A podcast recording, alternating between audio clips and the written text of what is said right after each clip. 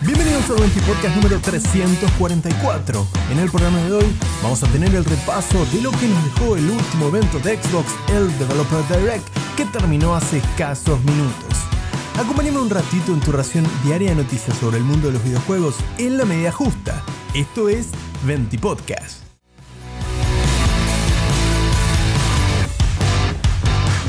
Comenzamos el 20 Podcast de hoy dedicado exclusivamente al evento de Xbox que repitió la fórmula del año pasado con su Developer Direct con más o menos unos 45 minutos de presentaciones y gameplays de sus proyectos que en teoría saldrán este año. La diferencia fundamental con el del año pasado es que en este no tuvimos un Shadow Drop como fue el caso de Hi-Fi Rush en 2023, el que fuese a la postre uno de los mejores lanzamientos de Xbox en el año.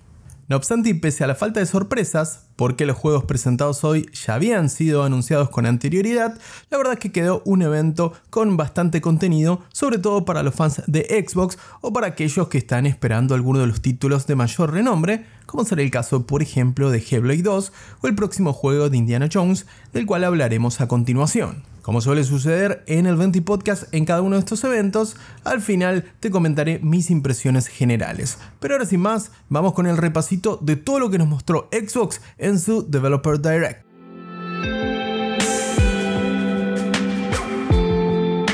El evento comenzó con la presentación y el gameplay de Vow, el nuevo RPG de una suerte de hijos pródigos de lo que es el RPG occidental. Estoy hablando por supuesto de Obsidian Entertainment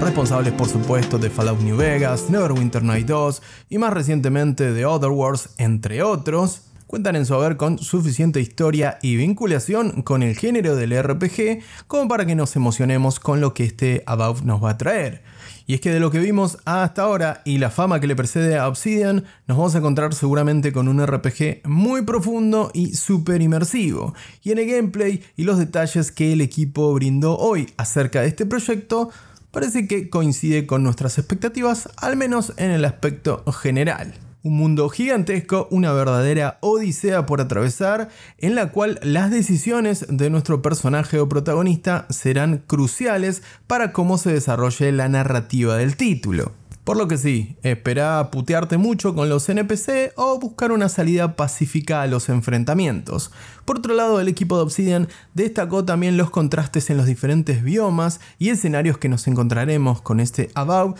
de manera que podamos apreciar aún más la inmensidad de su mundo y todo lo rico que tiene para ofrecernos. Por otra parte, un detalle importante del gameplay de este About destacado por la gente de Obsidian fue la capacidad de cambiar loadouts o equipamientos o sets mientras se desarrolla la acción. De esta manera podríamos combatir con un escudo y una espada e ir directamente a los enfrentamientos con un enfoque melee o podríamos recurrir a dos báculos y convertirnos en el John Wick de los magos o incluso combinar un báculo con una espada para hacer encantamientos que inmovilicen a los enemigos, los congelen para luego machacarlos con una espada o un hacha, por ejemplo. Sin duda About se ve tan interesante como cuando fue anunciado. Ya veremos qué otros detalles sobre su historia principalmente va dejando Obsidian en el camino al estreno de este nuevo RPG. Lo malo es que no tenemos fecha confirmada, pero al menos Xbox nos presentó una ventana de lanzamiento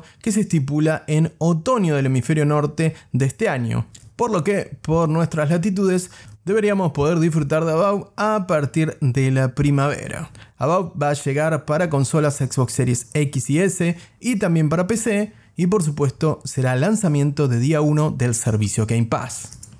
Lo siguiente que mostró Xbox en este anuncio fue Hellblade 2, el esperadísimo título de Ninja Theory. Y lo primero que te digo es que se confirmó la fecha que se había filtrado hace pocas horas nomás. Sí, Hellblade 2 va a llegar el próximo 21 de mayo a consolas Xbox Series X y S y también a PC y por supuesto se estrenará en Game Pass. De lo que pudimos ver en esta presentación de algunos minutos, vimos más gameplay, la ambientación de este Hellblade 2 y un desarrollo para el personaje de Senua que el equipo de Ninja Theory destacó que ella ya ha superado los eventos que la atormentaban en el primer juego y que ahora se enfrentará a nuevos enemigos cuando vea su tribu amenazada.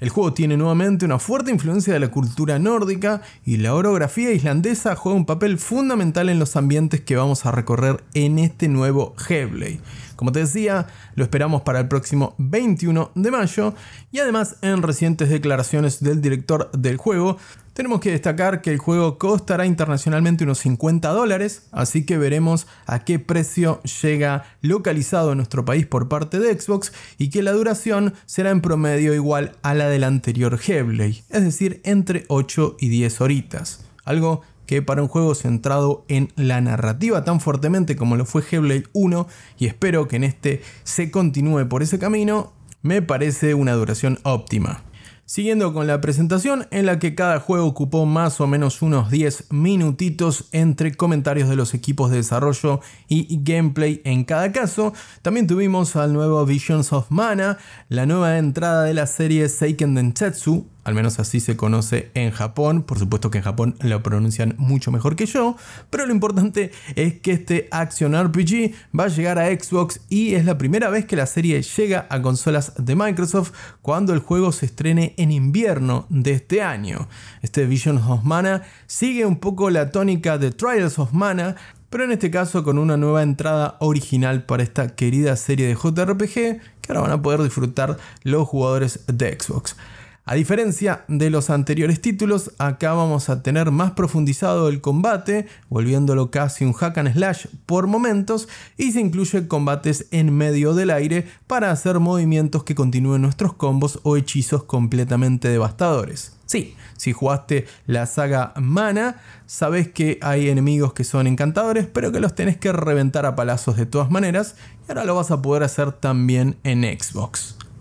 Siguiendo con esta presentación de Xbox, en una de las presentaciones más risueñas de las que tengo recuerdo al menos en el corto plazo, la gente de Oxide nos presentó ARA, un juego de estrategia a gran escala que nos recuerda sin duda a Age of Empires o a Civilization. Es un juego de simulación de desarrollo de una civilización que además se caracteriza por tener eventos que suceden en tiempo real para no tener que estar esperando que todo se construya o tener que irte a dormir y volvés y terminaste una nueva edificación para tu civilización. No, parece que en Ara las cosas van a ser un poco más dinámicas y que además vamos a contar con diferentes líderes históricos mundiales que van a tener sus propias ventajas y sus propios rasgos de personalidad para el desarrollo de la evolución de esta civilización que llevaremos por supuesto al éxito o al rotundo fracaso según las decisiones que tomemos. Un juego de un nicho súper específico, del cual particularmente no soy muy fan,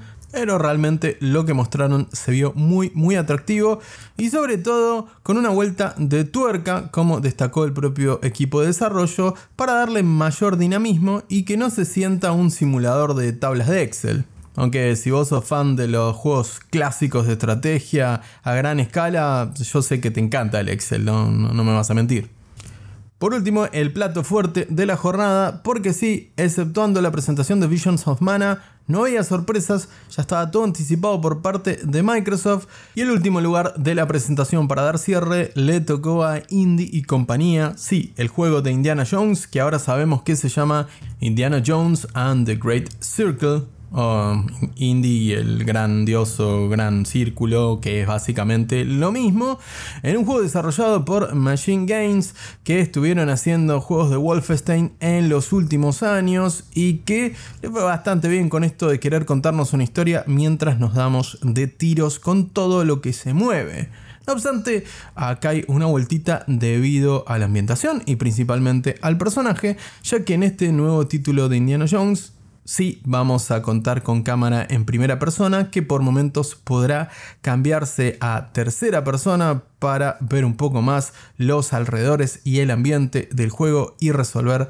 puzzles o rompecabezas, como quieras llamarlo, algo que según los responsables del juego tendrá un papel fundamental porque claro, si sos Indiana Jones vas a tener que resolver algunos rompecabezas para poder avanzar. Eso sí, habrá que ver qué tal lo hizo el equipo de Machine Games, ya que no se caracterizan por esta característica, valga la redundancia, en el gameplay y cómo está presentado en este nuevo título. Por otra parte, y no menos importante, tenemos al personaje inspirado, por supuesto, en Harrison Ford, es decir, no es una cara nueva, aunque en lo particular creo que se parece bastante poco a Harrison Ford, pero es lo mejor que creo que puede hacer Machine Games y sí, nos va a recordar a Indy, aunque como te decía, el juego se desarrolla mayormente en primera persona, por lo cual no le vamos a ver mucho la cara al bueno de Harry. Además, el juego se situará entre la segunda y tercera película y contará con una protagonista femenina que nos acompañará en esta aventura. Por último, con respecto al gameplay, que va a ser principalmente un first person shooter, aunque vamos a poder darle piñas también a los nazis, que nuevamente vuelven a ser los enemigos de Indy en esta nueva cruzada, el equipo detrás del juego destacó que estuvieron estudiando detenidamente el látigo de Indy para que sea un factor distintivo del juego que nos permita movernos por los diferentes escenarios, ayuda para distraer a nuestros enemigos en ciertas fases de sigilo y también por supuesto someterlos en el combate directo. Por último, y tal como ocurriese con los otros juegos, exceptuando Hellblade 2, Indiana Jones and the Great Circle no tiene fecha de estreno, aunque se espera que llegue a este año a consolas Xbox Series X y S y también de lanzamiento en día 1 de Game Pass.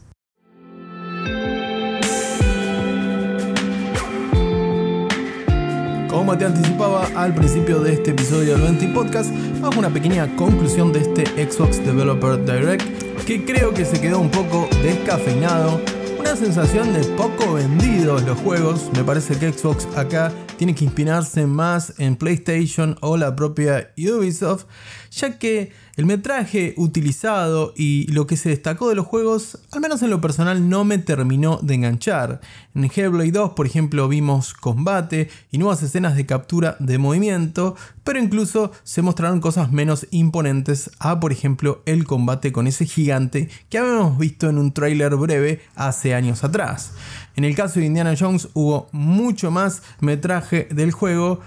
pero faltó ese punch de una presentación a la altura de este personaje y de que sean las bombas de Xbox para este año. Eso sí, el año recién está comenzando y puede que Xbox se guarde algunas cartas debajo de la manga, pero particularmente estoy esperando muchísimo Hellblade 2 y tenía mucha ilusión por el juego de Indiana Jones. Ilusión que, déjame decirte, se me fue al piso en cuanto vi que era un shooter en primera persona. Que sí, tiene puzzles o rompecabezas, como prefieras, pero a menos que estén inspiradísimos o el uso del látigo realmente le brinde un factor diferencial a lo que es la resolución de rompecabezas o incluso a las situaciones de acción y combate. La verdad, espero como mínimo que un juego de Indiana Jones esté a la altura del peor de los Uncharted, realmente como mínimo, teniendo en cuenta la importancia que tiene la IP para la cultura popular, aunque bueno, principalmente en los boomers porque los Centennials sin duda se fumaron las que son las peores películas de indie. Aún así, y tal como ocurriese con la presentación y lo mostrado del juego de Indiana Jones, me parece que lo mejor de este evento fue que nos confirmaron juegos que ya conocíamos, por lo tanto hubo muy poco espacio para la sorpresa, y por el lado de lo más flojo creo que les faltó espectacularidad en cómo nos están vendiendo estos juegos. Estos son los títulos que tienen que decirme que tengo que salir corriendo a comprar una consola de Xbox. Y la verdad, nada de eso han logrado y agradezco sí que lleguen al Game Pass para poder disfrutarlos en PC. Esperemos que el próximo evento de Xbox esté un poco más a la altura y nos contagie un poquito más de emoción con respecto a todo lo que pueden ofrecerle al mundo del gaming, sacando Activision, Call of Duty, sí, todo lo que sabemos que compraron. Al menos así lo veo yo. Y vos del otro lado, llegaste a ver el Developer Direct de Xbox. ¿Qué te pareció la presentación? ¿Te generó más por estos estrenos o fue un tanto meh? Déjame tu opinión en los comentarios, en el anuncio de este 20 podcast en Instagram. Tenés como siempre el link en la descripción de este episodio. Hasta acá tu nuevo 20 podcast, te agradezco como siempre por la compañía. No te olvides de compartir este episodio si te gustó este contenido. Te mando un gran abrazo y que tengas una muy bonita tarde.